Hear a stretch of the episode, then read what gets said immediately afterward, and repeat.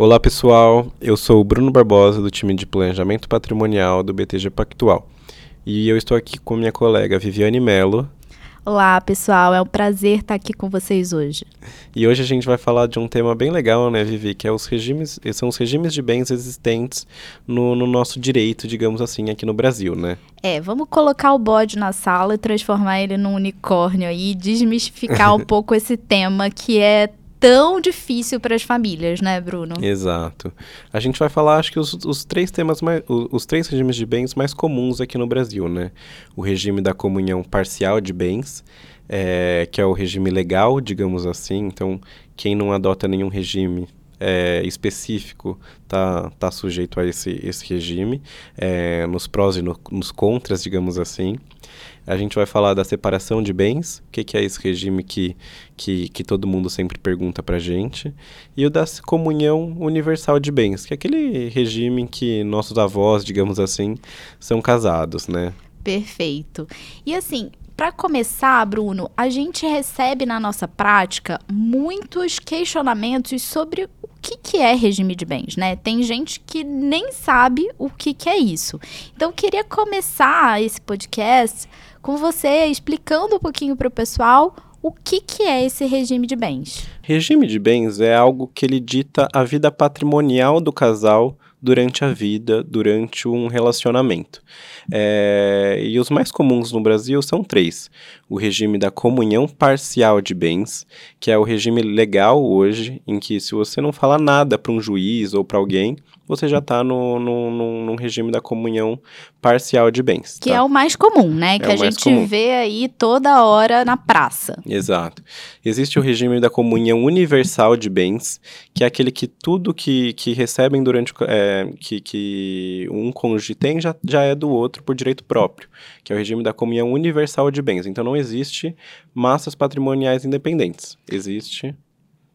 Um patrimônio comum, exato, né? Exato. Mas esse é o regime que a gente brinca que é o regime da vovó, né, Exato. Bruno? Porque era o regime legal até 1978 aí no Brasil e depois disso ele caiu, entre aspas, vamos dizer assim, em desuso, né? Exato, exato.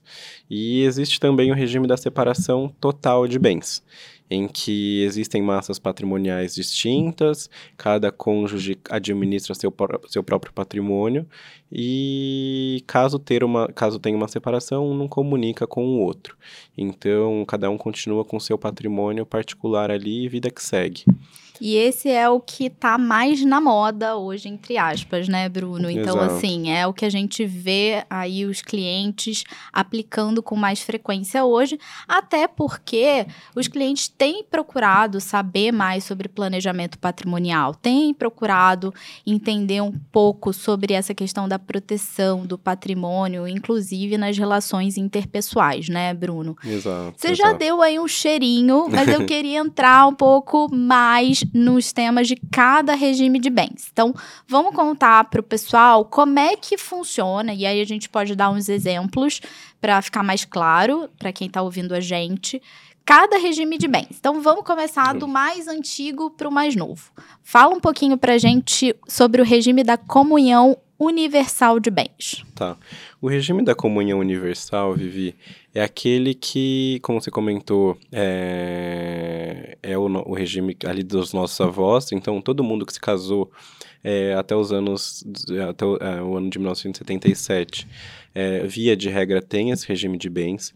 E é aquela, aquela história, se está no nome de um, já é do outro por direito próprio. Então, independentemente do nome de quem esteja, esse bem também já pertence ao outro cônjuge por direito próprio. E caso tenha ali uma ruptura desse casamento ou dessa união estável, é... o que existe ali é uma meação que o, o, o cônjuge sobrevivente tem.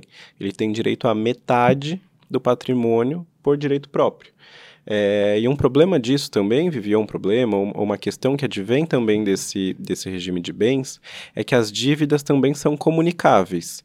Ou seja, se tiver alguma dívida contraída por um cônjuge, o outro, via de regra, tem que responder por essa dívida também. Então, o grande problema da comunhão universal é esse. É, não existe uma divisibilidade enquanto os cônjuges estão ali é, casados e, e, e, tudo mais. E é assim em vida e no momento da morte, né, Bruno? Então, se eu sou casada com Bruno e a gente tem o regime da comunhão universal e a gente se separa, 50% do patrimônio que a gente constituiu, seja antes do casamento ou depois do casamento, em regra, é 50-50. Né? Exatamente. No momento do falecimento, também. Eu vou ser meera do Bruno, não vou ser herdeira do Bruno, em regra. Tá? Então, eu vou ter direito a 50% desse patrimônio total que nós, casal, temos hoje, é, seja no, na, em vida, num momento de dissolução do casamento, seja no evento da sucessão, do falecimento também. E é interessante também a gente falar para o nosso público, Bruno, que esse regime tira um pouquinho da autonomia da administração dos bens também. Exato. Porque nesse regime, dado que tudo é de todo mundo, eu preciso da autorização do Bruno para vender um imóvel, para fazer algum tipo de movimentação nesse patrimônio, né? Então tira também um pouquinho dessa autonomia. Exato. Isso é também um dos fatores que fizeram esse regime cair no desuso. Né? Exato. Então, hoje a gente não vê tanto por conta disso. Exato. E Vivi, é, acho que é legal também, acho que dando um contraponto a esse regime de comunhão universal de bens, acho que seria legal a gente falar um pouco do regime da separação de bens. O que é esse regime da separação de bens? A separação convencional de bens, né, que é o que a gente vê com mais frequência aqui, também existe o regime da separação obrigatória de bens, que tem regras um pouquinho diferentes e a gente não vai abordar nesse podcast para também não ficar tão longo assim. Nesse regime da separação convencional de bens, onde os cônjuges, né, uh, as partes desse relacionamento desejam adotar esse regime, eu tenho uma incomunicabilidade de bens durante a vida. Então, se eu sou casada com o Bruno e eu tenho um carro, trabalhei, trabalhei, trabalhei, comprei um apartamento e o Bruno tá zerado e trabalhou, trabalhou, trabalhou e comprou, sei lá, um avião. é, quando a gente se separa, eu saio com o meu carro e meu apartamento e o Bruno sai com o avião dele. Tá? Uhum. Vai morar no avião, Bruno, agora, Uhum. daqui pra frente. E Vivi, como, fala um pouco, e e num falecimento, o que que acontece? Se eu, se eu venho a faltar, o que que vai acontecer aí com o meu avião? E então, aí no momento do falecimento é que as pessoas tomam um susto, né, Bruno? Porque no falecimento, esses bens se comunicam. Eu vou ser herdeira necessária do Bruno, inclusive no regime da separação convencional de bens, né? Então eu vou concorrer com os mais herdeiros do Bruno no momento da separação. Então eu vou dividir aí uma, parte desse aviãozinho. É, a gente sempre brinca, né, que a separação de bens, ela serve para a vida do casal. Caso tenha uma separação ali, um divórcio, uma dissolução da união estável, é, vale o regime da separação de bens. Mas não Mas- resolve na morte, né? É, porque num falecimento, o outro cônjuge vai herdar parte do patrimônio e não tem muito como, como ter, o- como fugir disso, né? Uma, Exato. uma norma legal aqui no nosso, nosso direito, né, Vivi? Dá até pra gente diminuir a parcela, né, que vai ficar para esse cônjuge. É legal a gente falar isso pro nosso público também. É, eventualmente, por diferentes motivos, pode ser feito um testamento, deixando a parcela disponível. E a gente explicou o que que é parcela disponível, né, no episódio sobre doação. Então, ouçam, que lá tem bonitinha essa explicação. É, você pode deixar a parcela disponível para os seus filhos, por exemplo, e deixar o cônjuge só com a parcela da legítima que cabe a ele. Então, é algo que é possível você contornar, entre aspas, aí, Uhum. é, e deixar só o que cabe de fato para esse, pra esse cônjuge sobrevivente aí. E é legal também dizer que, dado que a gente não tem um patrimônio comum nesse regime, eu não preciso do aval do meu cônjuge para fazer nada em relação ao meu patrimônio. Então, posso gerir ele de forma completamente autônoma, Posso- comprar, vender, doar, qualquer coisa que. sem precisar da do- chancela. É, porque e, e o que é importante falar também é, são as dívidas que um pode contrair é, nesse regime de bens. Então, por exemplo, se um vai lá, assumiu muita dívida, não tem patrimônio para honrar, isso não contamina o patrimônio do, do outro cônjuge também. Então, às vezes, para fins de prote proteção pra, patrimonial, pode ter ali algo a, a, ser observado e tudo mais no regime da separação de bens, né, Vivi? Perfeito, perfeito. E agora, Bruno, para terminar, vamos falar do regime que é um meio a meio entre esses dois regimes, né? Exato. Que é o regime da comunhão parcial de bens, que é hoje ainda, né, grande parte dos casais tem esse regime de bens por ser o regime legal hoje. E conta pra gente como que funciona isso em vida, no momento do falecimento, o que, que é bem particular, o que, que é bem comum. Bom, vamos lá. O regime da comunhão parcial de bens é, existem ali, digamos, três massas patrimoniais, digamos assim. Então, por exemplo, vai ter o patrimônio é, particular de um dos cônjuges, que é aquele patrimônio é, em que ele conseguiu, ele adquiriu esse patrimônio por doação, herança ou antes do casamento. E isso vale para os dois cônjuges, então que cada um entra no casamento antes é, do casamento ou por doação ou herança antes ou durante o casamento é dele por direito próprio, então é um bem particular. E existe a massa patrimonial dos bens comuns, que são todos os bens adquiridos onerosamente durante a união. Que é isso? É, fui lá, trabalhei durante o casamento, comprei uma casa. Bom, essa casa é do casal.